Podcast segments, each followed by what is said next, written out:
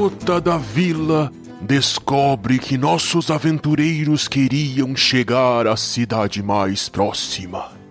Ela diz que eles deveriam pegar uma balsa e seguir até o final do arco-íris.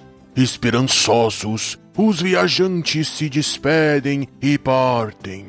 Após uma longa viagem pelo grande mar, ao atracarem, seguem as cores do céu através de uma planície verdejante até que se deparam com uma feira de culinária.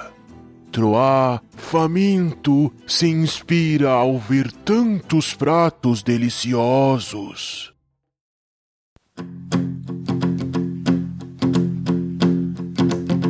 Tô com fome que jamais eu passei. Eu vou me empanturrar, isso eu sei. Eu amei frango frito, eu amei, mas o Bron não. Como assim?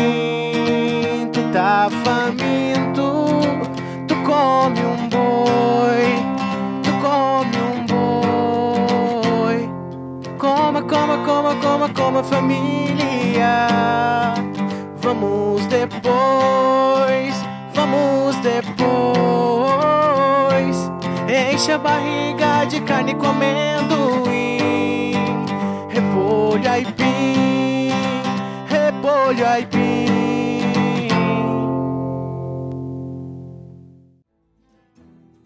Conversando um pouco com as pessoas locais, Tiamat descobre que os maiores cozinheiros do mundo estavam ali reunidos para um concurso de culinária.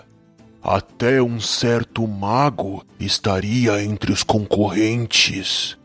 A recompensa pelo melhor prato a ser escolhido pelo chefe Otávios I era de um generoso porquinho de ouro. O grupo então se inscreve na esperança de tirar a barriga da miséria, de um jeito ou de outro.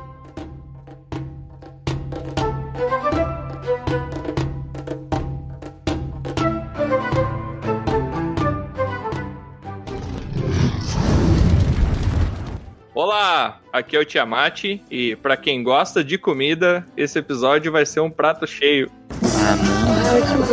Ô, Tiamat, tu não tinha dito que ia contar uma piada? Ah, foi o melhor que eu consegui, gente. Eu tá fiquei muito com tarde, vergonha. Tu teve uma semana pra pensar. Viu? Feitiço volta contra o feiticeiro. Olá, eu sou o Aldabonero e eu queria contar uma coisa que aconteceu comigo essa semana. Eu, normalmente na minha ceia, eu como sete ovos cozidos, né? E aí eu fui pôr os ovos pra cozinhar e eu vi que um tava tremendo muito, cara. E aí quando eu abri, tinha um pinto dentro do ovo. Agora, Tiamat, imagina se eu cozinho com pinto dentro do negócio. Comprei uma panela de pressão. Toda vez eu cozinho mais Nossa, velho, não, essa não. essa não pode, não. Ah, aqui não pode, cara! Homem sai da sétima série, mas a sétima série não sai do homem. Isso é, é ruim, a piada é ruim, mas não é explícita, né, cara? Não, passa, passa não. É, tá certo que ela foi feita em 1972, essa piada, pelo Rodolfo ET no, no Domingo Legal. Provavelmente vai ter um abaixo assinado pra tirar o da Bonero das gravações, mas Eu tive uma semana pra pensar nisso. uma semana da Bonero. Cara, a tua piada é tão ruim que o Rodolfo ET fizeram uma música dela. Aqui é o Bron e as duas melhores coisas da vida é comer.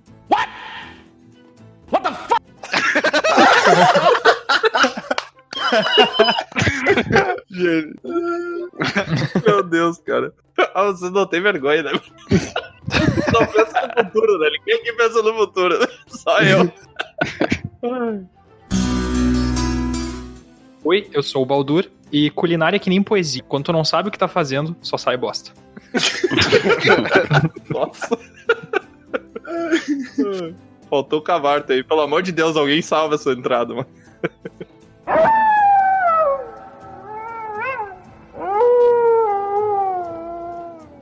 Aqui é o Cavarto e eu não escolhi um prato pra economizar piada. Nossa. Ninguém conseguiu salvar essa entrada, velho. Ninguém. Uma Vamos alma. remarcar pra semana que vem, então. Eu posso fazer uma nova se for pra salvar a abertura. Vai, Vai lá, vai lá, vai lá. Vai lá. E lá vamos nós. Aqui é o Cavarto. E só porque a abertura tá uma porcaria, vamos ao prato que eu não ia nomear pra economizar piada. O nome dele é Vatapá.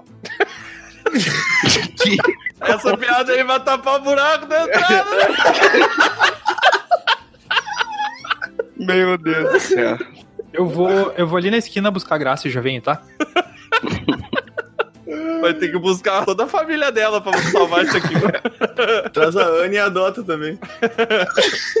Aventureiros, então hoje a gente vai falar de comida, né? Uma coisa que todo mundo aqui gosta de fazer. E hoje contamos aqui com a presença do aventureiro Otávio, que ele é um cozinheiro aí com alguns níveis na ficha dele de culinária, que nunca quis fazer uma janta pra gurizada aí pra convidar a gente pra comer, né? É, isso é verdade, eu cobro Pô, a já fez, já fez janta, Já sim, cara. fez, Vocês sim. foram convidados. Inclusive fiz uma na casa do Tiamat, mas aí. Aí a janta foi macarrão com salsicha. Da onde, É irmão? Da onde? macarrão com salsicha. entendeu? É Nossa, uma coisa mais gourmet. Macaron nossa, com salsicha. Macaron. isso aí é Se mentira. tinha cara. salsa e cebolinha, já virou gourmet já.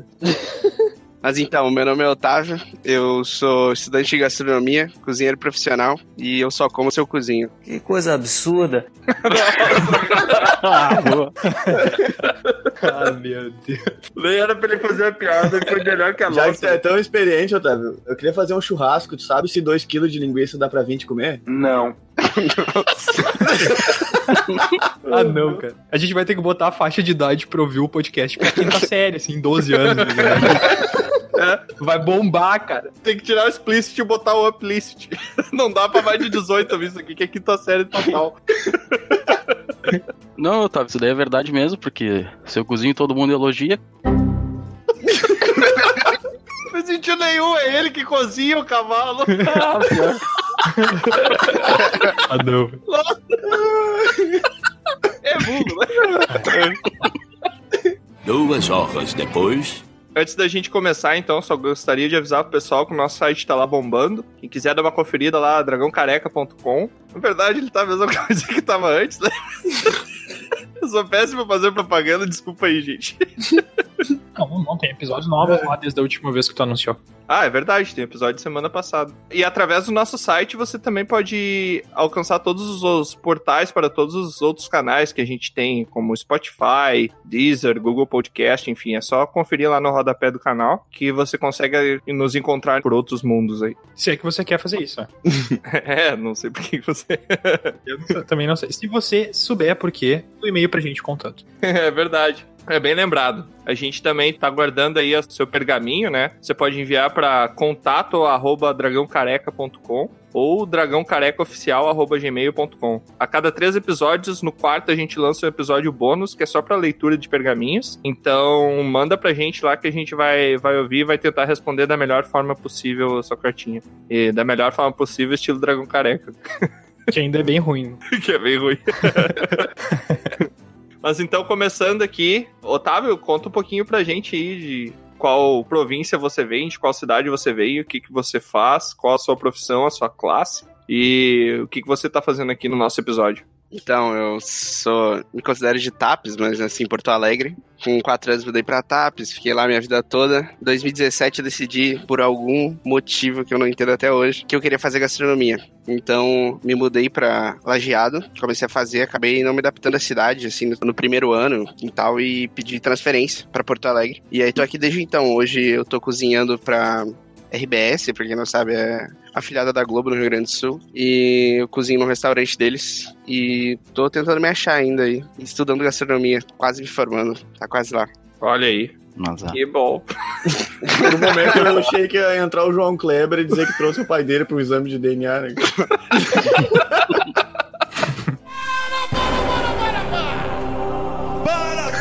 Como assim, cara? Não entendi Começou isso. profundo Onde é que saiu isso aí, cara? Ué, cara, Esquizofrenia forte aqui no podcast hoje. Né?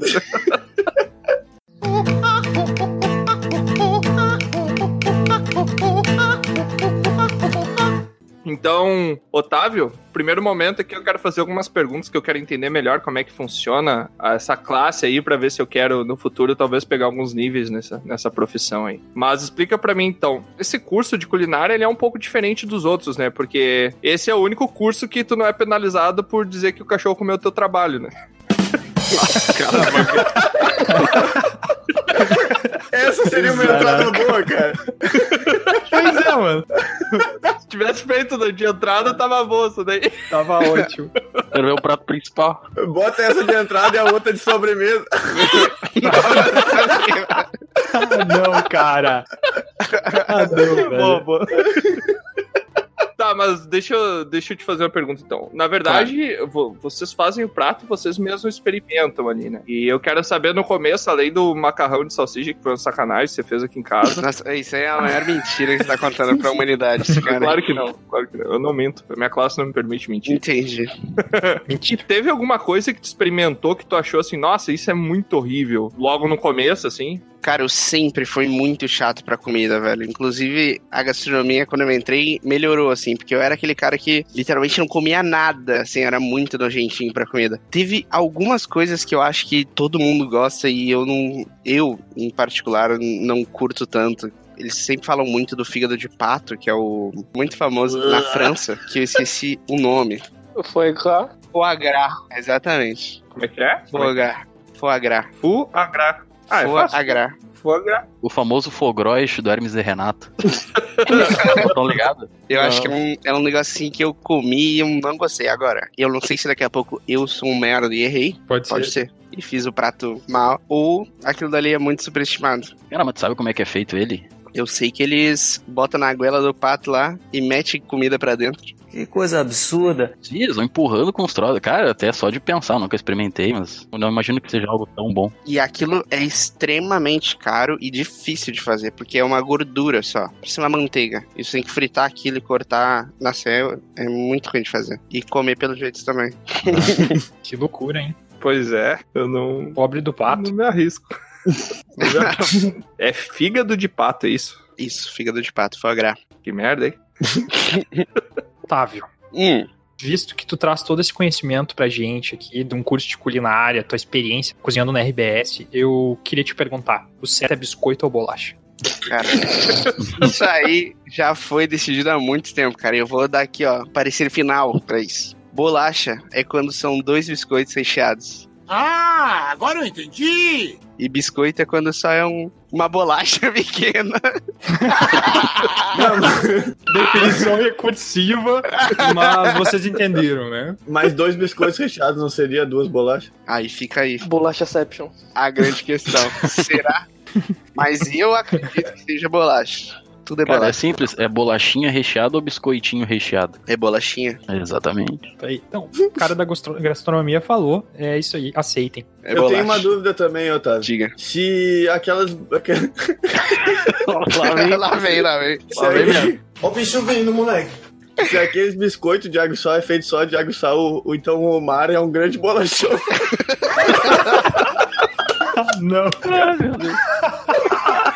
Que isso, cara? Dá uma baita abertura também. Ah, muito. Não, as aberturas estão sendo gastas agora, né? Isso foi horrível. Desculpa, cara. Nossa senhora. Lá, responde, Otávio. Responde. Como é que eu vou responder isso? Caraca. Nossa, não faço ideia. Acredito que eu não faço ideia. Esse é o tipo de profissional que a gente traz pra cá, não sabe? Eu sou tão simples dessa. Cara, como é eu vou responder isso não? Tomar. É, é uma pergunta muito importante. Acabou de chegar aqui num pergaminho. O pessoal de gastronomia geralmente tenta vários pratos e tá sempre a par da- do melhor da gastronomia mundial. Nós queremos saber se vocês comem miojo. Cara, pessoal de gastronomia tem um- uma coisa comum entre todos os cozinheiros. E o nome dele é falta de dinheiro, cara. Então, assim, Todos a os gente estudantes, come cara. miojo, cara. E come salsicha. É, eu a parte da salsicha eu posso confirmar. Verdade. Novo, cara. É por dinheiro ou por preguiça? Pode ser os dois, porque tudo que tu quer depois que tu volta do trabalho, cara, tudo que tu não quer cozinhar, velho. Tu quer chegar em casa com Comer a coisa mais rápida que tu consegue tomar um banho gelado e dormir, velho. Mas pelo menos tu pode comer na aula, né, cara? Posso comer na aula. na aula eu posso. É melhor, cara. É. A mãe acha que o cara tá lá fazendo, preparando o almoço e é o TCC, né, meu? Não, e tem aquilo, né, cara? Os caras são tão bons que até um miojinho simples ali fica um baita prato, né? Eles têm as habilidades ali. É, não sei não. É. Tem a- É, Eu não duvido, cara. A habilidade que eu coloco o miojo dentro da água é diferente, velho. Sério. Mais 50 de sabor ali, né? É, não. Ele faz miojo refogado. o jeito que eu coloco, velho. É, é Ah, diferente. não, não, não. Eita, rapaz. Tô legal, né? Tá ficando esquisito. Tá ficando esquisito. romântico isso E aqui. ele coloca e dura só 3 minutos. Ah, não. É absurdo, cara. Não, O da mulher on fire. Ele vai até o fim das consequências. Tá, não, mas ô, Otávio, tem alguma dica que tu possa deixar pro pessoal aí pra fazer o miojo ficar mais gostoso? Quero ver se tu é bom mesmo. Pra fazer o miojo ficar mais gostoso, cara, eu sempre adicionava queijo, velho. What? What the fuck? Adoro queijo. Essa é clássica. É só botar queijo, velho. queijo, velho, não tem erro. velho. Vai bombar o miojo, cara. Depois, mais à frente, no episódio, eu vou ensinar pra vocês uma receita de miojo que é top. Ah, é. A receita de um amigo meu, cara. Tem um tempero que eu coloco no miojo, além daquele que vem, que ele é chamado de chimichurri. É esse nome engraçado mesmo, mas qualquer coisa que tu coloca esse tempero fica gostoso. Fica aí a dica. Qual é a receita mais superestimada que você já provou, tirando o foie gras? Cara, eu vou te falar que, assim, eu não consigo ver tanta receita que eu, Não, mas é provar mesmo, tá? Não precisa ver. que eu provei. Nossa, que horrível. Eu não sei falar isso, mas assim, eu digo, sempre falo quando as pessoas perguntam, ah, qual é a melhor? Não questão de prato ou ingrediente. Eu digo em cozinha em geral. A cozinha mais superestimada, a cozinha europeia, eu vejo a nossa brasileira, ou aqui da volta, muito melhor e com muito mais coisa que a gente pode ti- retirar dela e, e aproveitar dela. Então eu sempre, eu acho, né, que a receita mais superestimada, ou, ou a cozinha mais superestimada, porque eu não sei receita, é a europeia. Não sei se deu pra entender. Toda ela ou tem alguns pratos? Não, óbvio que tem pratos que são muito bons, entendeu? Óbvio. Mas eu vejo a nossa com potencial de ser muito melhor e o pessoal não dá tanta bola, sabe? Sim. É, eu concordo, cara. A coisa que eu mais sentia falta quando eu não tava no Brasil era comida, velho. Porque, bah, é uma coisa que a gente. Tu passou fome o tempo todo que tava fora, meu.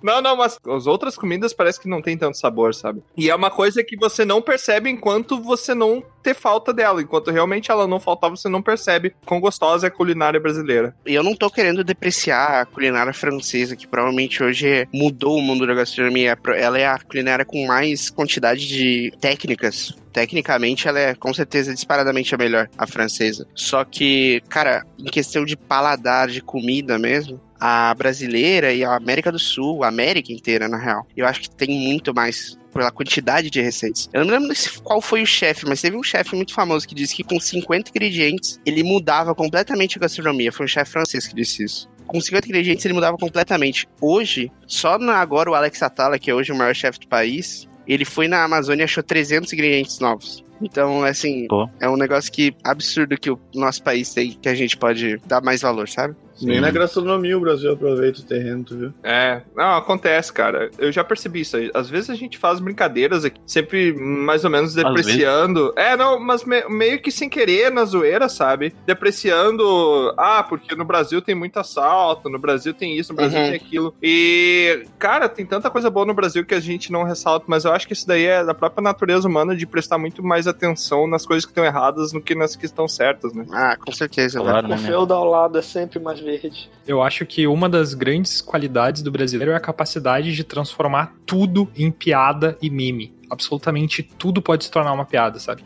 Acertou, miserável.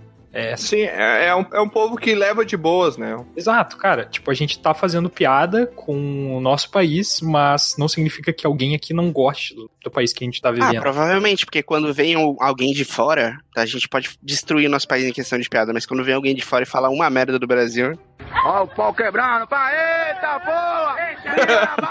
Ele invoca, né? Ele invoca Destrói, o exército Exatamente, inteiro. é. Ele destrói É aquela ele, coisa, velho. eu bato no meu irmão, mas vai fala dele perto de mim pra te ver. É, exatamente. Tu nem bate teu irmão, ele é muito mais forte que tu. Sim, ele Eu tenho uma pergunta agora que não tá na pauta, vou fazer agora pra completar. Fala, fala.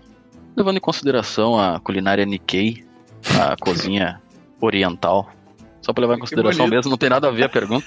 Não tem nada a ver. Não, tem a ver. Sabe que ele, ele aprendeu a falar a palavra Nikkei eu sabia que era. Ainda bem, porque eu já tava, eu já tava muito em choque. Eu falei, caralho, ele mandou Nikkei, velho. Que é Nikkei, né? Caralho, ia mandar. Dificiona, né, cara? Sabia que ia vir merda. hein? Eu falei tudo isso só pra introduzir a questão de por que, que o brasileiro colocou cream cheese, Nutella e um monte de coisa no sushi. Porque fica melhor, cara. É só você responder. Cara, então pensa- Não, é que assim, vocês falando ali, toda a questão do Brasil conseguir se adaptar, agora falando sério a pergunta, sim. é que lá é simples o salmão ali, o peixe, né, o atum, Uhum. o arroz e a alga. Só que aqui a gente coloca muito mais coisas e se for pensar, fica melhor. Mas pra eles, sei lá, parece alguma, alguma Mas ofensa. aí que tá, velho. Cada lugar do mundo, e isso é em todo lugar que tu vai, tem um paladar diferente porque tu já nasce com isso. Então tu vai pegar, por exemplo, a Tailândia. A Tailândia, todas as comidas da Tailândia são extremamente apimentadas. Quando um turista vai pra Tailândia, ele vai e ele é avisado antes pra ele, se ele sabe que vai viajar daqui a seis meses, ele consumir cada vez mais pimenta no cardápio dele, porque quando ele chegar na Tailândia, ele vai passar muito mal se ele não tiver com, com muita pimenta, entendeu? Hum, cada lugar se adapta do jeito que acha melhor. Tipo, hoje, o Brasil,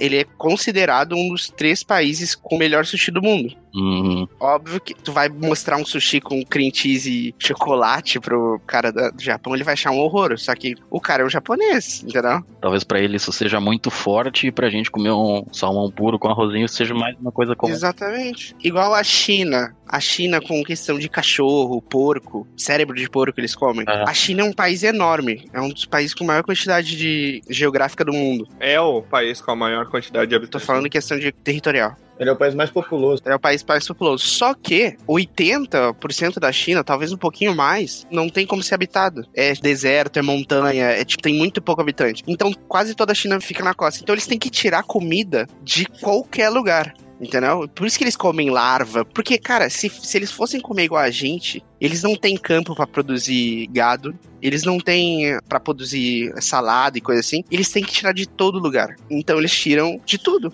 O cachorro é um animal que tava ali, ele precisava. O que, que é melhor? O cachorro morrer ou tu morrer de fome? Sim. Aí fica a questão. Give me a gun.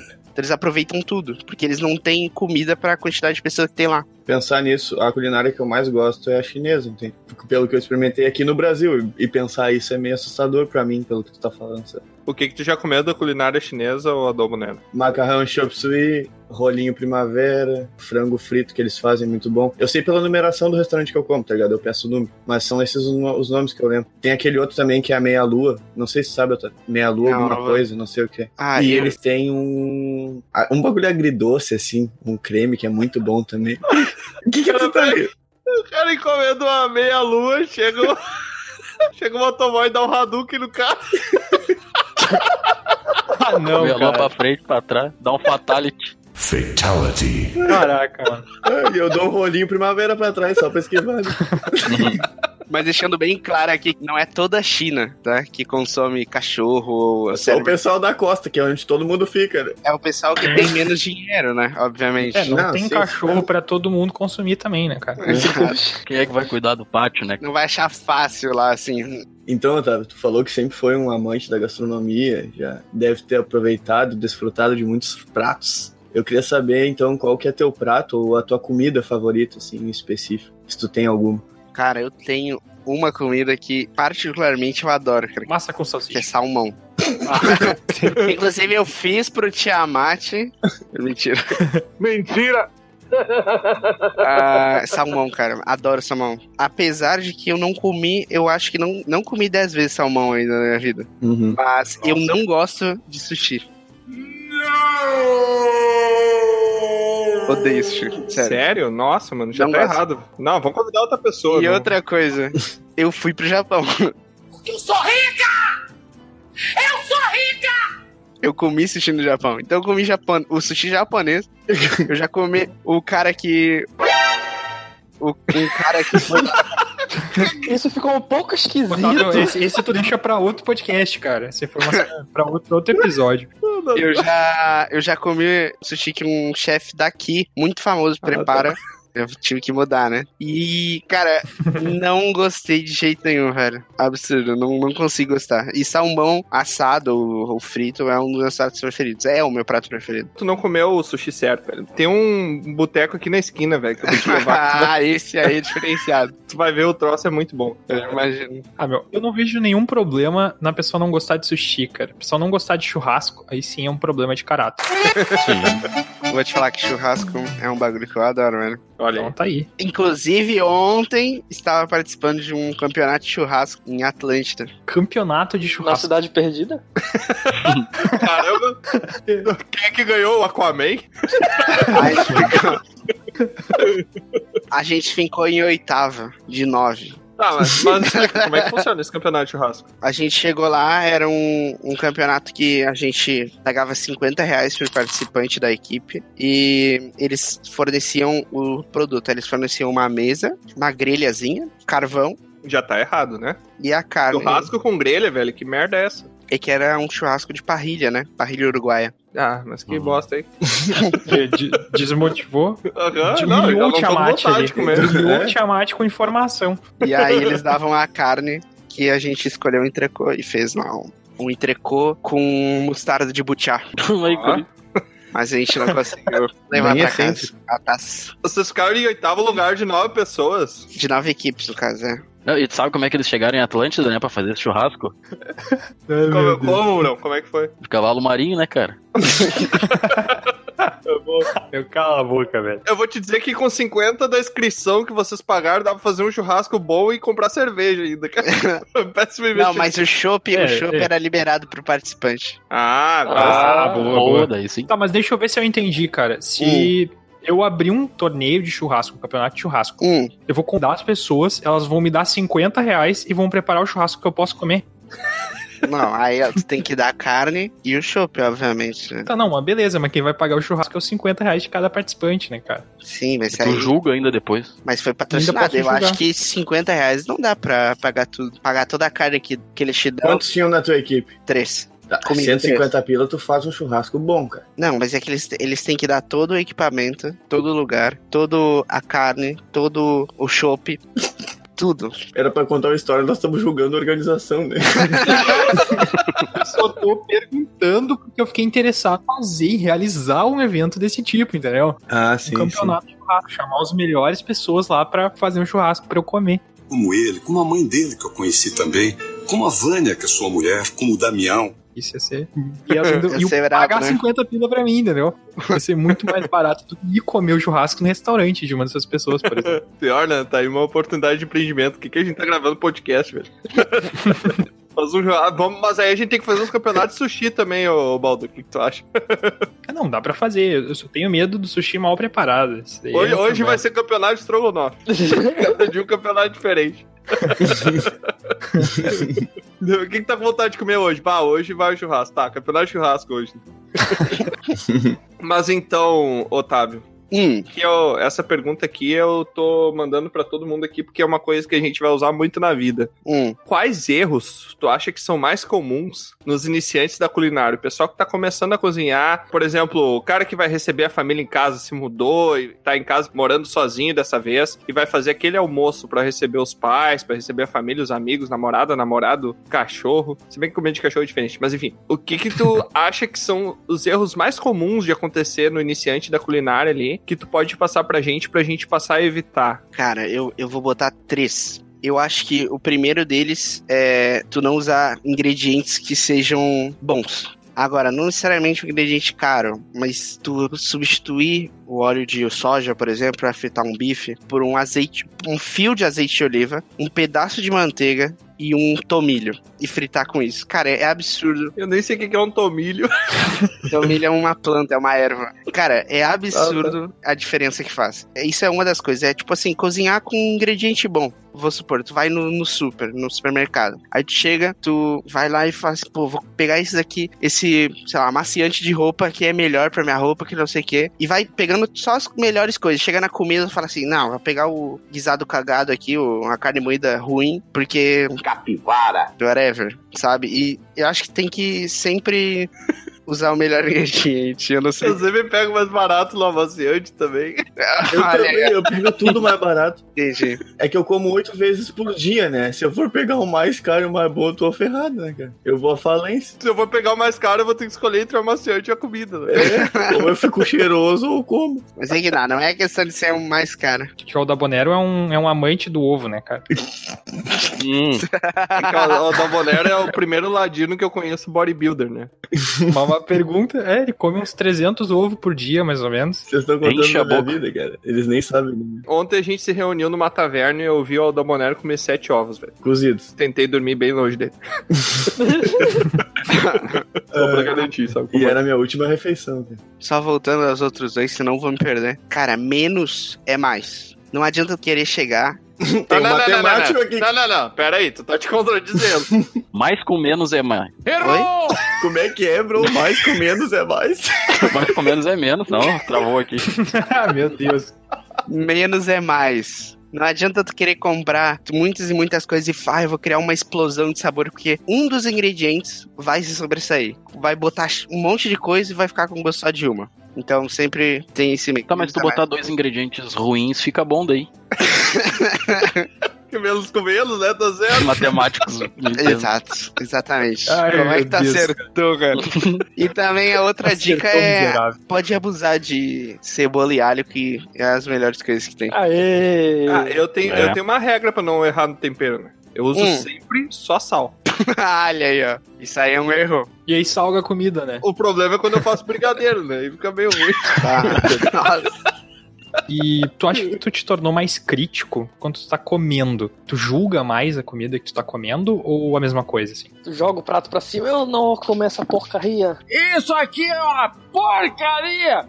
Cara, Não tem eu, tempero, eu, não tem tempero! eu me tornei mais crítico, mais, mais paciente. E eu me tornei crítico com tudo. Porque quando a gente tá estudando gastronomia, eles dão um- algumas aulas pra gente sobre cores no restaurante e como tu vai mudar o ambiente. Porque talvez tenha uma cor que faça tu ficar mais no restaurante e aí, aí tu vai beber mais no restaurante. Ou vai ter uma cor que vai fazer tu comer mais rápido e ainda assim ter uma alta rotação no restaurante pra que quando tu sente na mesa, tu coma, assim, a mesa seja desconfortável, tu coma o mais rápido possível e saia pro próximo vinho. É isso que acontece muito em shopping. Então eu entro nos restaurantes, eu sou muito crítico com isso. Com a comida, também. Sou, assim, não questão de crítico, tipo aquele crítico tranquilo, sabe? Eu vou comer e falar, hum, acho que poderia ter mais, mas não vou reclamar, não vou falar que tá ruim, sabe? Eu vou comer tudo. Hum, está uma porcaria.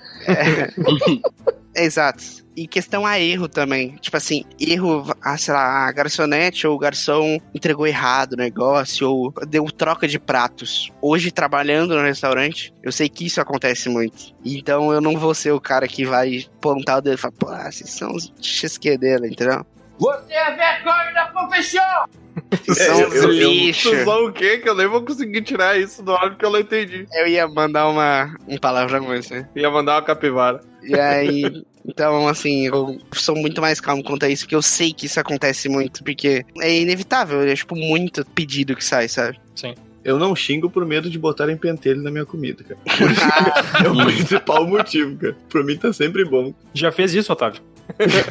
Não precisa falar, cara. A gente não, Não, vai não, isso, aqui. é- isso eu nunca fiz. É ético, né? É, não recomendo fazer o, o ataque Tyler Durden. Não é uma boa. Eu já ouvi gente que faz isso. Sim, tem Nossa. garçom que passa o copo nas partes íntimas quando o cara é grosso. Eu já vi garçom dizendo. Exato. E eu achei muito nojento.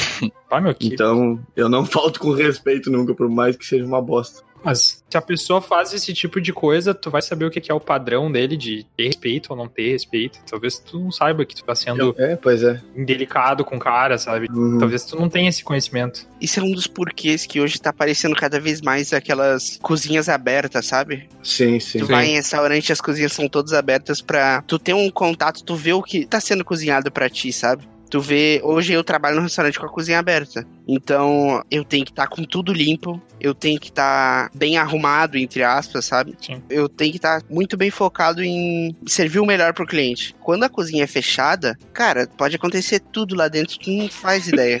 Da- ele quis dizer que quando as pessoas não vê, é uma algazarra. É a maior putaria. Pode gostar. tira a Não, camisa, não, dança não- pelado em cima da pia. Não necessariamente. Mas se o cara chega e fala que tá um lixo a comida, não sei o quê, aí ele, não, não, pode deixar que eu arrumo pro senhor. E vai pro, pra dentro do restaurante. Eu não tô falando que acontece. Eu falei, pode acontecer. Eu sei de casos que já aconteceram, mas nunca vi na minha frente. Ainda. É, até porque deve ser uma cena bem desagradável também, né? E se tu visse como chefe, qual seria a tua atitude? Ah, com certeza seria de repreender esse tipo de atitude, porque é o meu nome que tá ali. Não é o nome da pessoa que fez isso. É outras partes da pessoa que fez isso que tá ali. Se caísse no do outro, azar, daí. Pau no do Tá bom. cliente, né?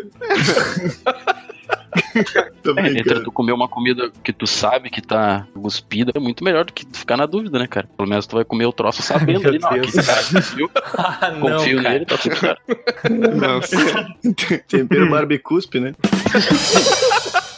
Ai, que Meu merda. Deus, cara. Eu também queria aproveitar esse momento que a gente tá com um chefe profissional de cozinha. Chefe não, cara, cozinheiro. Ah, foda-se. Eu queria. eu queria pedir uma ajuda aqui pro Otávio pra Hum. avaliar algumas das receitas que são as minhas especialidades, assim, a minha, a minha marca registrada. Na verdade, não são minhas, né? Eu só peguei na internet e comecei a preparar. Mas... A lasanha é minha. não, não é. Tem foto comprovando. É do tempo que eu e o Bro morávamos juntos. Ih, não, não fala aí. Nossa, pode contar. Morava embaixo da ponte junto com o Goblin. Exatamente. Mas eu queria saber, então, eu vou contar algumas receitas que eu faço aqui. Eu queria saber a tua, se tu tem alguma sugestão de melhora dela. Tá, mas aí conta que tu bota também, né? É óbvio, né? eu, falar. eu vou saber, cara. É, o Otávio tá presumindo que a gente é idiota, o que não tá errado. O miserável é um gênio. É, não, não. Olha que ele já ouviu, né, cara? Pô. É verdade. Não, eu no lugar dele ia ser muito pior. É, vai, Tá, mas enfim, a primeira a receita que eu, quando eu fui pra terras distantes e voltei, foi costela ao molho barbecue, que eu comi pela primeira vez quando eu tava fora do Brasil. E eu voltei com essa receita, né? Então eu preparar pra minha família e tal. Comprei a costelinha de porco ali, tudo direitinho. E daí eu vi na receita que o molho barbecue tu tinha que pegar mostarda, tu tinha que pegar até noz moscada pra fazer o molho e tal. Daí eu olhei assim pra prateleira, ela olhou pra mim, o molho pronto ali. Aquele hammer te olhando. Eu olhei pro molho pronto e eu usei o molho pronto, cara, porque eu não tive coragem de fazer todo aquele molho novo, né? Eu não sei se o que, que tu me recomenda pra fazer, porque basicamente esse prato é tu enrolar a costela no papel alumínio, botar no fogo, né? Esperar ela secar, aí tu bota o molho barbecue nela, bota um pouquinho mais no fogo e tá pronto, né? É um prato bem Cara, se tu enrolar a costela no papel alumínio e botar no fogo, vai dar merda. Eu tenho certeza. botar no forno, no forno, desculpa. Ah, no forno, aí beleza, aí tá. Cara, Bem sovadinho, fica eu vou, gostoso. te, eu vou te falar que a questão de molho, eu, assim, particularmente, molho madeira, molho barbecue, são alguns tipos de molho que a gente precisa fazer um caldo pra fazer eles. Eu não sei se o barbecue precisa, não vou, não vou falar merda aqui. Mas. Pode falar também, a gente tá falando toda hora.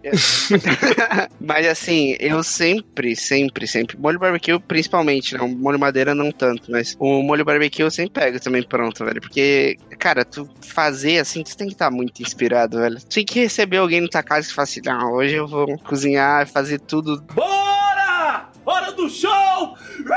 Porque é um tempo que tu vai ter que ficar lá fazendo um fundo de carne, fazendo. Assim, não é, não é fácil. Então, a costelinha, eu sempre faço isso. O que eu te dou uma dica, cara, é adiciona um ramo de alecrim dentro desse enrolamento no papel alumínio e enrola ela no bacon. Que delícia, cara! Nossa, Fica bravo demais. água na boca. Enrola a costela Olha no aí, bacon. Enrolar o porco no porco, né? Enrola o porco na barriga dele. Não pode dar errado.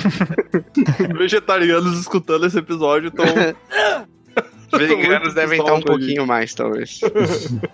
Ele tinha falado bem no começo do bife, que eu olhei essa receita no Masterchef, que era, a guria botava o, eu acho que era contra filé, e um pedaço bem grosso do bife. Não pegou o bife tipo o bife de alá minuta. Uhum. E ela deixou dois minutos de cada lado. Era dois minutos de um lado, um minuto do outro. Quando fechasse o minuto, ela colocava alho, manteiga e tomilho. E deixava. Cara, fica muito bom, porque ele fica mal passado no meio e fica selada. A carne fica selada. Tá, mas tu vai comer a carne ou vai mandar por correio essa carne?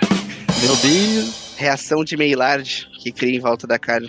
E deixa crosta. Cara, eu sempre falo pro pessoal que o melhor ponto da carne é o ponto que tu gosta.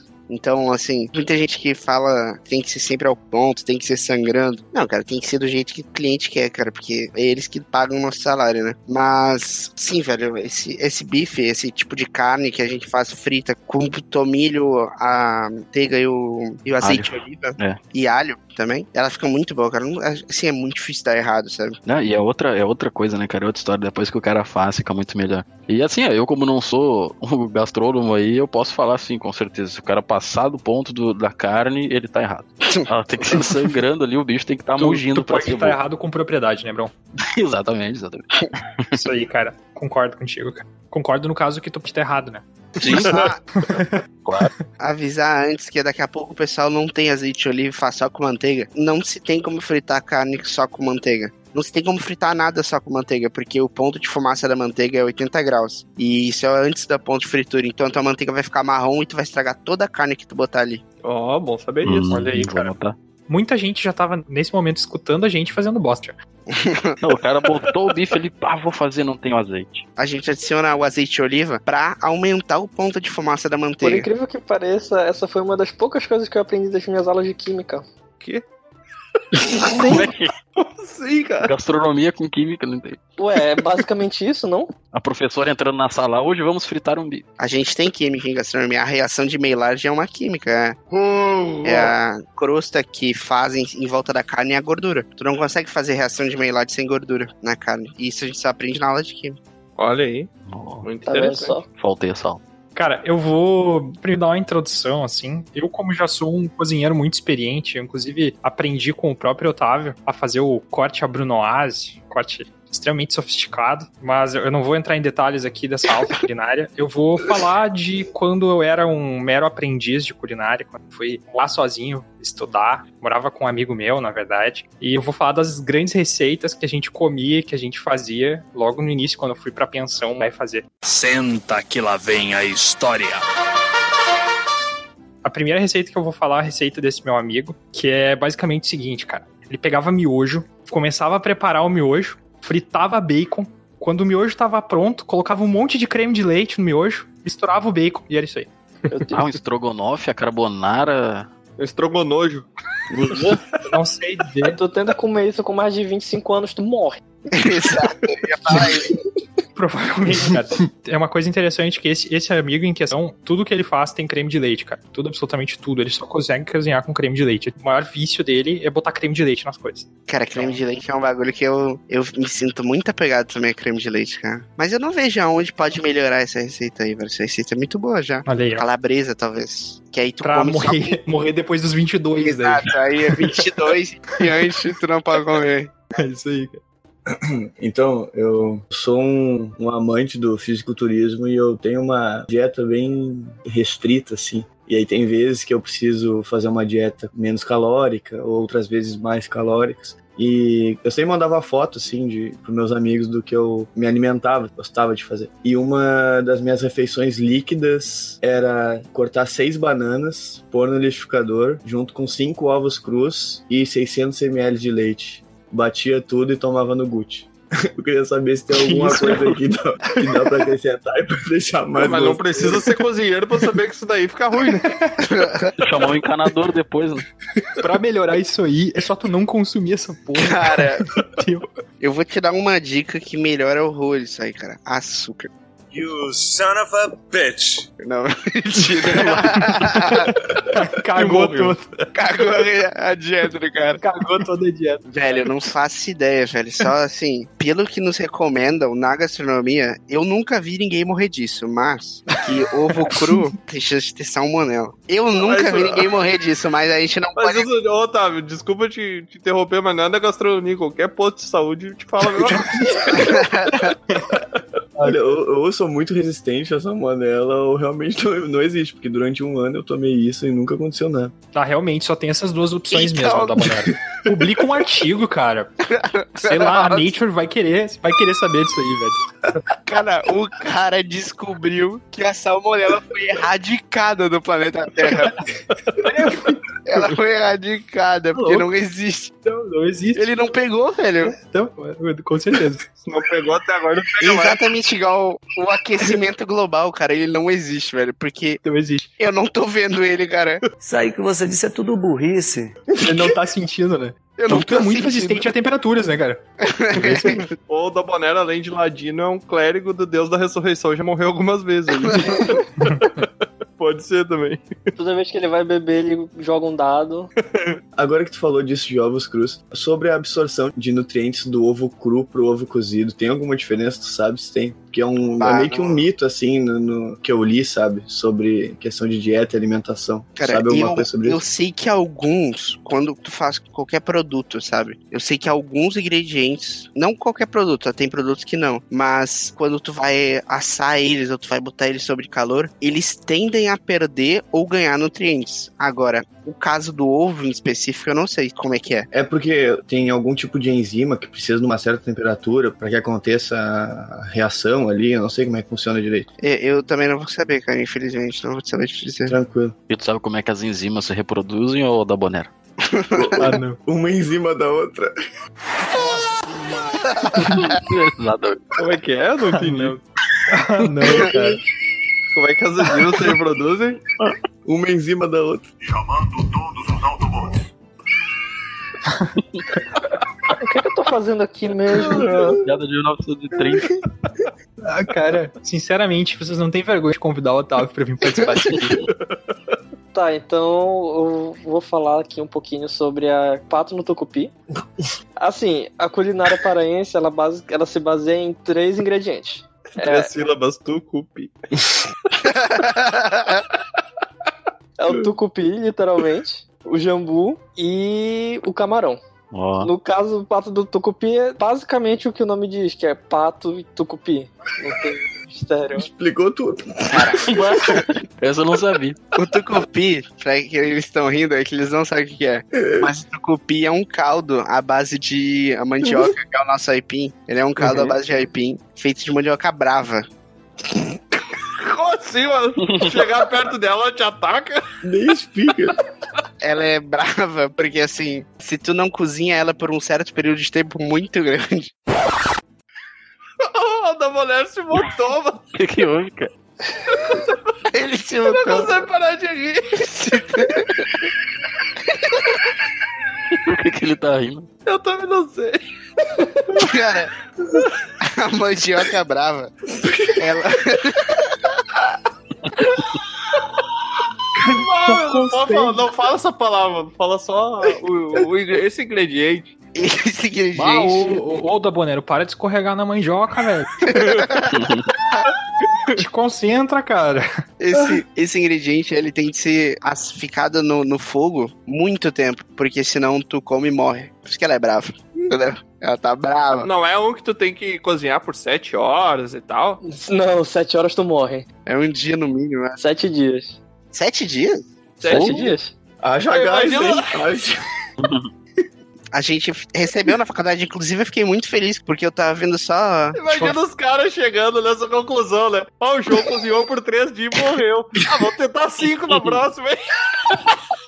Eu me pergunto isso todo dia. Porque, Não, na verdade, ela fica pronta em um dia, mas ninguém quis arriscar, né?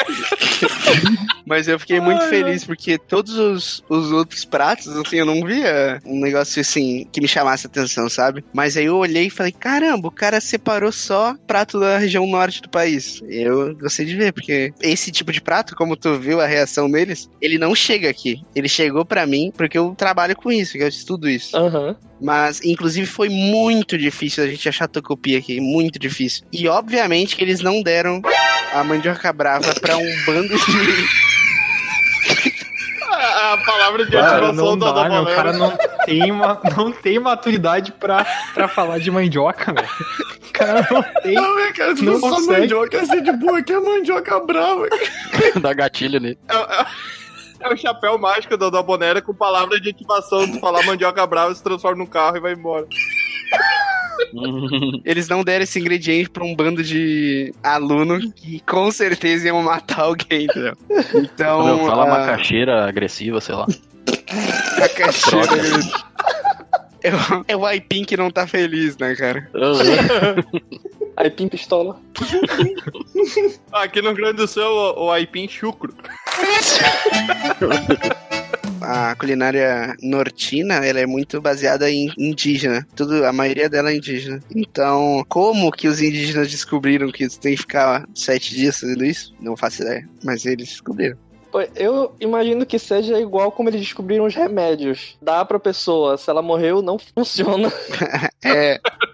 Pois é, pois Cara, eu é. não sei se você sabe, mas é assim ciência, basicamente. Tu experimenta. Tentativa e erro. Mata as pessoas. Exatamente. É, tinha gente de sobra. Que absurdo falar isso. É, no mundo ainda tem gente de sobra. É verdade. Falaram que foram os portugueses que mataram os índios. Faz a receita aí. Deram pra ele né? e falaram que era um dia só. Hoje a gente tá cheio de descoberta aqui. Vai render umas publicações importantes, né? O Bron acabou de descobrir que toda a história tá errada, velho. Eu tenho uns espelhos aqui tem umas receitas. Pega a receita vai testando ela aí. Não precisaram dar um tiro, né, cara? O Alda Bonera descobriu que a salmonela foi extinta já do planeta Terra. Exatamente. Pelo menos o meu organismo foi. Ou ele é imune, né? Pode ser também. Mas então, Otávio, Hum. já que eu pedi dicas sobre o meu prato preferido, Hum. preferido não, é o único que eu sei fazer, né? Eu quero uma ajuda com a sobremesa agora, que é a única que eu sei fazer. Essa sobremesa é um pouquinho mais complicada que o prato, né? Ela é um mousse de maracujá, então basicamente o que, que eu faço? Compro um pacote de suco, daqueles prontos. De maracujá. Acertou. Olha aí. Ó, o cara já tá lendo mentes, né, meu? E eu misturo com uma caixinha de leite condensado e uma caixinha de creme de leite. e bato no liquidificador e depois eu boto pra congelar. E é isso. Por que que tu não faz com... Por que que tu não faz com Maracujá de verdade. de verdade? Nossa, é verdade, eu posso fazer isso aí, vai melhorar minha receita. E Precisa chamar um estudante de gastronomia, um profissional da culinária pra dizer essa merda aí. Esse negócio mais óbvio. se eu trouxer de maracujá, o que, que eu vou botar? O maracujá ou outra coisa? Botar outra coisa. Eu pensei assim, daqui a pouco ele não gosta da semente, mas existe um negócio que mais ou menos foi inventado um- há um bom tempo já, na real. Chama coador, velho. É absurdo o que ele faz. É assim... Tá, mas além de, de usar um maracujá de verdade, tem mais alguma dica que tu me dá pra esse prato? Cara, dá uma provada. Se tu vai tirar o pacotinho de, suco de maracujá, dá uma provada na questão do açúcar. Porque esses pacotinhos já vem turbinado de açúcar, né? Não sei se tu vai se acostumar com a questão de não ter tanto açúcar. É, é que na real tem uma caixa de leite condensado também no meio. Exato. vai faltar açúcar. Mas aí que aí tu tá juntando com. Tu tá acostumado com açúcar junto com o do pacotinho. Hum, Outra coisa, confeitaria. Normalmente na gastronomia tu sim, tem as pessoas de cozinha fria e as pessoas de cozinha quente. As pessoas de cozinha quente normalmente odeiam cozinha fria, que é sobremesa e saladas e coisa assim. E as pessoas de cozinha fria odeiam as coisas de comida quente. Então, Uhum. eu sou da cozinha quente, tá? No caso aí, eu Sim. não gosto tanto de confeitaria. Poder sobremesa, então. Tá. Eu sou uma pessoa que não come sobremesa, cara. Juro pra ti, não como doce. Dificilmente como doce. Ah, esse segundo Agora- strike já. Segundo strike, terceiro tá fora do podcast, velho. Agora, o salgado mete bala, né? Nossa, porque eu sou desse tamanho. Tá, mas sabe, sabe fazer mousse de danoninho? Porque eu acho uma delícia aquilo, nunca aprendi a Cara, fazer. minha irmã sabe fazer, eu tenho a receita, velho. Eu, se eu pegar agora, eu não sei fazer, mas a minha irmã tem a receita e Ah, me passa a receita bom. depois. Aí tu vai ver a receita, oito potes de danoninho e uma tigela. Ela usa pacotinho de suco de morango, velho. Ah, olha aí. É parecido com a minha, então daqui a pouco é só trocar o suco. Daqui a pouco tu tá fazendo, só, só troca maracujá por... Que absurdo. Cara, certa feita, quando eu e o Tiamat dividíamos a mesma moradia, eu, eu tive uma ideia assim, ah, vou pegar um peixe lá, vamos fazer um troço. Que minha mãe sempre fazia lá. Eu sei que eu comia o peixe com uma farinha na volta, né? Pelo resultado que a gente teve foi exatamente Meu desse Deus. jeito que ele imaginou, cara. Vou pegar o peixe vou fazer um troço. Cara, Me lembro que tinha a gema. Era, é, a gema do ovo, daí tu mergulhava o peixe e botava Eu pensei que era do peixe, eu digo, eu, que peixe é esse? gema do peixe. Esse aí veio com salmonelo também. Cara, eu sei que eu peguei, eu peguei aquele peixe assim, molhei no, no ovo ali, fui botar na farinha. E tá, tava bonitinho, tudo certo, né? Só que Uhum. o detalhe foi que a mãe fazia fritando na panela normal. E a gente só tinha air fryer. E a gente fez na air fryer. Ah, não, ué. Cara, o troço ficou a polenta de peixe bagaceiro. O cara, cara, eu comi aquele troço assim, o Tiamat assim, não, tá bom, tá bom. bolacha de milho recheado de peixe. Ele assim, ó, não, até que tá bom, dá pra comer, meu. O troço ficou uns 3, 4 dias com qualquer comida do mesmo gosto daquela merda enjoativa, né, cara, que eu... Não, você não tem noção. O Bro tá sendo singelo, cara. Sério, a crosta de, de farinha de milho, ela ficou o dobro da espessura do filé do peixe. Parecia que tu tava pegando farinha de milho e colocando direto na boca, crua. Mas sabe que não era, não é, nem se fosse frito ia ficar bom, né? Quer dizer, não sei se É, ia que eu ficar. botei demais. Porque tu não pode usar farinha de milho. tu tem que usar. É de mandioca, cara. Não, que isso? tu usa, olha só, tu vai pegar farinha, vai pegar farinha de trigo, trigo, trigo. Vai deixar num pote separado, ovo batido em outro pote e farinha de rosca ou farinha Ah, é de rosca, isso, isso. panko ou rosca. É, Exato. aí- aham. e aí tu vai botar o peixe na farinha de trigo. Passa no ovo, depois na rosca.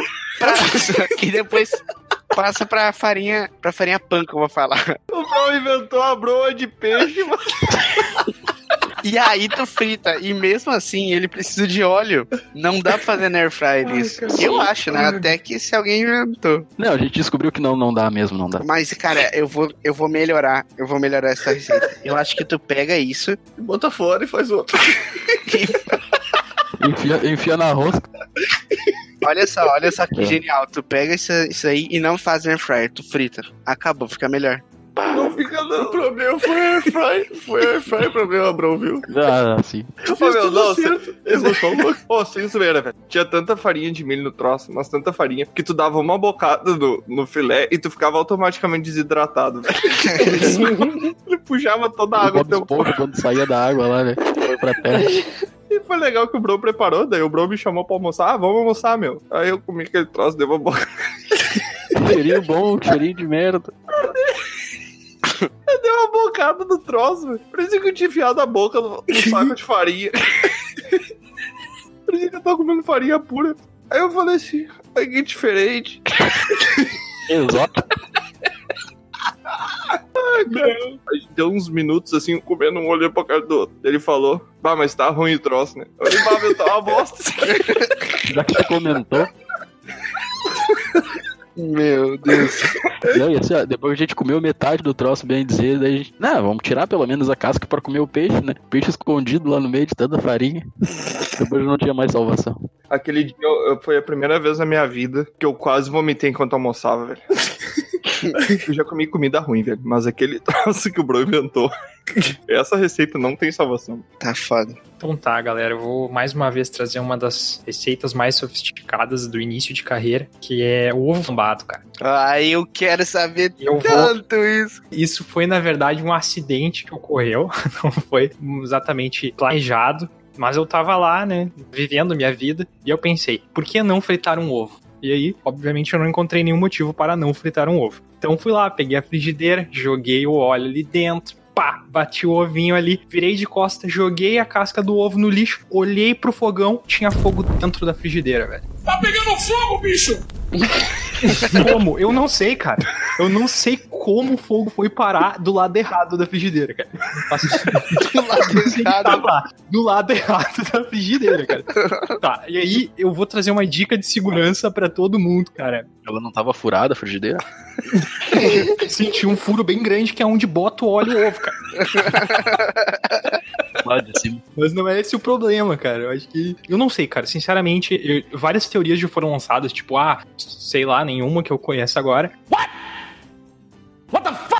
Mas, bom, o fogo de alguma forma escalou pela lateral da frigideira, entrou pra dentro dela e o fogo se espalhou de um jeito completamente estranho sobre a parte de cima da frigideira. E agora vai desligar essa merda meu. E aí uma dica de segurança pra quem tá ouvindo. Cara, não joga a frigideira pela janela, nem nada assim, isso pode ser perigoso. Não joga água. não jogue água. Tu jogou não água? jogue água. Não, eu tô, tô dando a dica de segurança aí, cara. Uh, usar um extintor de incêndio eu não tentei, mas provavelmente funciona. Mas a melhor solução de todas é cobrir com uma tampa e tirar o oxigênio do fogo, e aí ele vai apagar. Eu joguei água. Meu Deus do céu. Perdeu a sobrancelha. Virou uma Cara, fumaceira. eu Esse pequeno como- acidente, Cara. o... ainda bem que o Baldur tem magia de cura, porque ele teve 85% do corpo queimado. Você sabe como é que flamba o negócio, né? Não. Olha, Hum. eu sei como é que não flamba, o Baldur acabou de explicar. Cara, eu, Cara. eu- explica aí pro pessoal tá, Pra que é mais leigo. assunto. flambar uma, um alimento, tu pega algum tipo de eh, destilado que seja extremamente forte. Tipo conhaque De qual ou... conhaque ou cachaça mesmo, pode ser. E aí tu pega aquele destilado e larga menos que uma dose dele. E tu larga ele na comida. Ela vai flambar, porque o, o fogo vai acionar o álcool e a- o álcool vai evaporar muito rápido. Então ele vai flambar por 2 a 3 segundos e vai retirar toda aquela crostinha quando tu frita algo. Fica uma crosta na, na panela. Vocês sabem aquela crosta Sim. que fica quando Sim, tá sim. fritando? Aham. Aquilo dali não é queimadinha, aquilo é sabor, é, aquilo é muito sabor. Quase todo o sabor do produto tá ali, então eles usam isso pra retirar aquilo dali. Porque quando queima, ele vai soltar com a água, com fogo alto, ele solta e dá mais sabor. Boa. Olha aí. Bom, boa dica, não sabia disso. E no caso, assim, não se flamba. Eu, eu sempre lavei o sabor da pessoa. Eu nunca vi ninguém flambar um ovo. Por isso que eu tava. Pois é. Eu, quando eu li essa receita, eu falei, cara, eu vou chegar no curso e assim, eu vou flambar um ovo e todo mundo vai se ajoelhar perante a mim e vai me, me botar como. Vai me dar Láurea, cara, entendeu? Quando eu me formar. Ia ser conhecido como Otávio, o menino que flambou o ovo. Último dobrador de fogo. Mas vou dar uma dica pra vocês: não flambem bom. Eu não sou nem especialista, mas acho que se o Baldur botasse destilado ia dar coisa ruim, cara. Cara, eu fiquei me perguntando, porque pa- para pra pensar, cara, eu morava errado. numa pensão e a geladeira era meio comunitária. E, de vez em quando alguém fazia uma sacanagem, alguma coisa assim. Cara, será que não tinha cachaça naquele óleo que eu usei? Não sei, velho. Mas como o Ah, fogo é foi parar em cima da verdade. Frigideira, velho? Eu não sei, cara. Até hoje eu não sei, eu nunca descobri. E na hora foi meio desesperador, assim. Eu tava pilotando o fogão, era uma das primeiras vezes, assim. E aí tava pegando fogo na frigideira e eu pensei, o que, que eu vou fazer nessa merda, cara? To- Todo o conhecimento físico que eu tinha se esvaiu da minha mente e eu joguei água, cara. E foi uma bosta. Tem uma história muito boa que a gente tava entrando em gastronomia na PUC, eu já, já vinha da, da Urivates em Lajeado, eu já tinha algum- alguma coisa, tinha um ano já de gastronomia, e eu tava com uma turma que entrou nova. E aí eles estavam ensinando a flambar coisas na- no, no fogo. Só que assim, eles tinham ensinado isso duas aulas atrás. E aí, cara, do nada a gente olha pra trás e tá pegando fogo numa panela de um amigo meu. Aí todo mundo olhou assim pra, ah, tá flambando. Só que o fogo continuou. Assim, o fogo quando tu flamba, ele para em 5 segundos no máximo. Ele continuou por 10. E o meu amigo entrou em choque e não sabia o que fazer. E eu me lembro do meu professor, ele usava um microfone e, e tinha um alto-falante pra toda a cozinha escutar. E aí o meu professor olhou bem pra ele e falou assim: Tu quis fazer isso? Que tá acontecendo agora? E o meu amigo pegou, tava com a frigideira na mão e falou assim: Não. E aí ele, ah, então pera, então apaga, apaga. E aí, E aí começou a diversão. Isso é. Sabe, sabe como é que chama isso? É flambagem à la Baldur. Inventou. Ô Baldurito, será que não era um elemental do fogo que tava ali no teu fogão? Bom, cara, eu não sei, mas se for o caso, eu destruí ele completamente. Com água, né? com água. física. Não sem física, com Ah, não, não. Não foi oxigênio. Assim, eu, eu conheci a melhor solução possível. Mas, cara, numa, num, Primeiro no meio de desespero, cara, É, realmente, cara, cara, não parece pensa. que todo, tudo que tu sabe simplesmente some e, e tu não sabe mais nada, sabe? Então, tomar atitudes em situações desesperadoras é sempre um grande problema. Admiro quem consegue fazer isso, assim. Mosquitos não, Não, teve cara. naquela noite, só da formigueira. Capaz, Hum. cara. Eu, eu- tenho coisa pior pra contar, mas eu vou deixar os outros participarem desse podcast também. É, o meu segundo prato eu dei o nome pra ele de carne ovo. É, Não acredito. O erro já começa do nome, né? Já imagino. é o seguinte, tu cozinha cerca de meio quilo de arroz, cru. Aí depois vira um quilo, mais ou menos. Depois ele fica cozido. Aí tu pega cinco ovos, quebra numa tigela, bota meio quilo de arroz numa cumbuca, Não é melhor deixar a tigela inteira, mano? pode ser. E aí tu mexe tudo, mexe, mexe, mexe, mexe. Sal ali a gosto. Tu não Bota- vai comer isso cru, vai? Não, não, relaxa. Ah, bom. Tá. Relaxa. Tu pega uma frigideira. Eu nunca experimentei manteiga, agora eu vou usar da próxima vez que eu fizer manteiga e. Como é que é o nome? Azeite, né? Azeite, Azeite oliva. de oliva. Isso. Tem que ser extra virgem ou pode ser outro? Acho que todos são a cerveja, não? Ah, eu não sabia. Não, eu posso estar falando merda também, porque eu Pois não, é. não conheço. Bom, pessoal, o único que funciona é o extra virgem, caso tenha outros. porque Não, o pode usar azeite de outros. oliva em geral. Conhece outros. Azeite oliva em geral. E, e aí tu pega, mistura tudo e joga na panela. Só que, tipo, eu não sei o ponto, por causa que às vezes fica mole, às vezes fica duro, às vezes fica preto. e não, eu Cara, algum tipo de tempero. Quando ficar preto, passou. Passou. Quando ficar preto, pensa que é uns dois minutos atrás. E é que não tem tempo fixo, cara. Às vezes fica, eu acho que é meio Ai, temperamental, assim. Pode ser porque eu não boto tempero. Ah, nossa. Eu queria saber se tem Ele é algum pouco tempero temperamental, cara. que eu possa... Você tem um tempero? É que eu posso acrescentar, porque às vezes fica muito enjoativo, sabe? Só Cara. arroz, ovo e sal. É o que eu disse lá no início. Alho, cebola, pode adicionar é, temperinho verde, que pra nós é salsinha e cebolinha. Pra Uhum. nós do Rio Grande do Sul, para o resto do país é outro tipo, é coentro também. Mas salsinha, cebolinha, alho, cebola bem picado. Pede pro Baldur te ensinar sobre o corte Brunoise, que eu ensinei pra ele, que serve pra tu cortar alho e cebola e outros tipos de alimentos. muito top. Que tu corta bem, fica bem fininho assim. E aí tu dá um outro gosto. Sal, pimenta. Pimenta é bom também. Não muito, porque daqui a pouco tu não gosta tanto de pimenta, mas É, eu não dá, gosto. pra, dá pra adicionar muito sabor com ingrediente que não vai interferir na tua dieta, sabe? Se o cara É que, misturar. cara, se eu como oito refeições por dia, meio quilo de comida, cara, eu boto pimenta, tu já sabe o que que acontece, né? Se o cara comer sete ovos e botar pimenta, ele vai parar na lua, né? Não, e outra coisa, Al- Aldebonero. Desculpa. Eu, já ia- eu juro pra ti que eu ia falar Aldebaran, mas tudo bem. Ah, com questão a isso, é bom. Como isso é um prato que tu gosta de fazer e, e a gente, obviamente, não possui uma receita disso existente no planeta Terra, tu pega e anota. Cria um padrão. Ah, eu vou fazer isso em fogo médio. Então, sempre que tu for fazer isso, faz em fogo médio E ver o comportamento dele. e vê o comportamento e anota. Ó, hoje ele ficou 5 minutos em fogo médio, mas sempre lembra do fogo, porque não adianta tu botar em fogo baixo num dia e fogo alto no outro falar, Sim, sim. "Ah, ontem durou 10 minutos a menos. Como assim? Cria um padrão quando tu cria uma receita. Anota e vê onde fica melhor. Entendi. E talvez um dia ele não vai passar do ponto, vai ficar no ponto que tu quer. Hum, Talvez um dia, tá ligado? Talvez. talvez um dia. É. Antes de, de ir pra próxima pergunta, deixa eu fazer uma pergunta pro Dabonero. Dabonero, tudo que tu come tem ovo, cara. E, Cara, é na minha atual dieta agora, que me passam, né, a minha dieta, ela tá bem diferente, porque tem alguns tipos de alimentos que eu tenho que consumir por causa das, das fibras, por causa do tipo de nutriente, forma de absorção, esse tipo de coisa. Mas antigamente, quando eu fazia, eu comia oito refeições de arroz e ovo. Nossa, eu comia, cara. era 30 ovos a cada dois dias, mais ou menos. Meu Era, é a forma de proteína mais barata que tem. É mais barato que o frango, sabe? Então, eu gosto muito de ovo, cara. Não, sério? Pegar bem, né, cara? Não, é sério. Isso é sério, não é, não é mentira. Com Não é. 15 ovo por dia e não gostar é assim. Não, foda, eu tô né, falando, é sério que tu gosta de ovo, porque eu não tinha percebido. Não, eu acho que pro meu próximo prato eu vou falar da primeira vez que eu fiz arroz, que, spoiler, ele ficou verde. Como, como? Como? Eu quero saber como. Ele- se ele ficasse grudado. Ele usou jambô, velho. Não, isso foi no intercâmbio, não existia jambu por lá. Então, fazendo arroz normal, peguei alho, cebola, coloquei tudo na panela, só que eu tive a brilhante ideia de colocar pimentão. Gênio. gênio, gênio. Deixou arroz verde. Eu ofereci pra quem tava morando na casa comigo e acabou que só eu comi o arroz. E foi bom? Tá, tava um gosto de pimentão maravilhoso. Ah, entendi. Eu não comeria.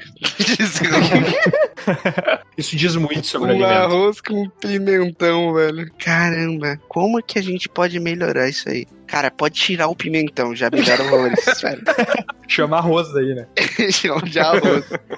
Essa é uma receita única. O outro seria o motivo de eu não gostar de polenta. O Bron tem um bem forte também. Porque aqui pro norte a gente usa bastante macaxeira pra tudo, que é o aipim de vocês. Sim. E quando chegou aí no Rio Grande do Sul, a minha tia, que é com quem eu estou morando, ela inventou de comprar macaxeira frita. Só que a pessoa que faz a macaxeira deve fazer junto com a polenta. Então a macaxeira fica com aspecto de polenta e fica horrível. Vira uma macaxeira esponjosa. Cara, eu fico pensando como é que um aipim fica com aspecto de polenta. Cara, eu não sei. Eu tô tentando. Bota na mão do Bronco, ele já transformou até peixe, velho.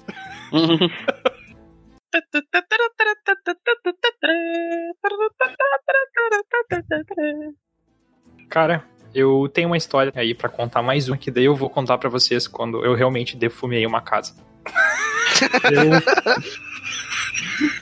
Estava eu, né, mais um dia normal e pensei, por que não fazer arroz? Eu não encontrei um motivo pelo qual não deveria fazer arroz. Eu resolvi começar o processo de fazer arroz. Ô, Baldur, te dar uma dica antes. Sempre que tu te refletir assim se tu deveria ou não fazer, tu não faz, cara. Isso aí, cara. Cara, eu, naquela época, se eu não tivesse feito, eu não teria aprendido, cara. Então, Sem dúvida, eu acho sem que dúvida. Tem que aprender errando. E aí, errando, as ganha, assim, ó. cara, e aí, eu fiz o arroz e eu pensei, cara, esqueci. Eu não lembro do que que era, velho, mas tinha esquecido de alguma Esqueci outra coisa. que- Não, mano, alguma outra coisa. O arroz tava fazendo, meu. Esqueci, sei lá, sei lá, esqueci do cocão ali. Ia comprar cocão pra acompanhar ali, não tinha. Eu falei, cara, o mercadinho aqui na esquina, velho. Eu vou ali rapidão, tá ligado? e eu deixei o arroz no fogo, cara. E eu fui no mercadinho da esquina ali rapidão. Só que ali rapidão não foi tão rapidão quanto eu pensei que seria. Meu Deus do E quando eu cheguei, cara, tinha uma fumaceira enorme no local onde eu tava. Ainda na pensão comunitária e tal, né? Toda aquela coisa. E eu chego lá, meu, eu acho que não tinha ninguém no horário. É, Talvez essa tenha sido a minha sorte, ninguém ficou sabendo, talvez. Só o cheirão e alguém perguntou, tipo, "Ah, o que aconteceu aqui? Eu não sei, mas agora estou revelando. Eu entrei, olhei a merda do arroz, cara. Cheguei no arroz, levantei a, a tampa ali, né? Que tava meio encoberto. Olhei, tava preto, cara. Preto, totalmente preto, cara. Todo, até em cima. Meu, tudo preto. Preto, Meu cara. Não é, não, é, não é marronzinho que é preto, preto, tá ligado? Preto como a noite. Cara, O arroz se tornou um pedaço da panela. Ele virou uma panela dentro da panela. E daí eu também, também vou trazer a solução pra esse problema, que é o seguinte, cara, tampa a panela e joga ela fora, velho. É isso que eu achei. Não tenta limpar essa merda, cara. Não tenta. Joga fora a panela que tá É. resolvido. É verdade. Nunca deixa nada no fogo e vai ali rapidão. Não é nunca, velho. Nunca é rapidão. E tá aí é, essa informação aí pro pessoal que já. Eu errei pra vocês que estão ouvindo não precisarem errar. Entendeu? Eu- eu- Então, eu sou tipo um mártir. É o trabalho de um paladino. Um dragão careca ensina. Não vá no mercadinho com arroz no fogo. É legal que o Baldur ele é um invocador de elementais, né? Ele invocou um elemental do fogo, agora um do ar. Meu Deus do céu. Pois é, cara, é isso aí. Esse arroz ficou uma graxinha. Nossa, que bosta. É, na verdade não, não parecia graxa, não. Mas tudo bem. Qualquer dia eu preparo pra, pra tudo e tem um ovo cru ali em cima, né, que vai ser cozido automaticamente na fumaça do arroz. Ou seja, é, é um ovo defumado e cozido na fumaça, que vai ficar excelente. Daí tu pode adicionar na tua dieta e variar um pouco o tipo de prato que Sem tu tá dúvida. comendo aí, ô. Pelo menos é crocante, né? Com certeza. Um ovo na fumaça, um fumovo. Nossa. Tá, ô Cavarto, mas me conta que, qual é a moral desse prato aqui, a cadeirada para. Cadeirudo. Cadeirada, não é cadeirada, mano. Caldeirado. Cadeirado. Cadeirada, velho. É, o- é o prato que tu come e tem que dormir, né? Não, não. tu bota na panela, toma cadeirada, quando tu acordar, tá pronto.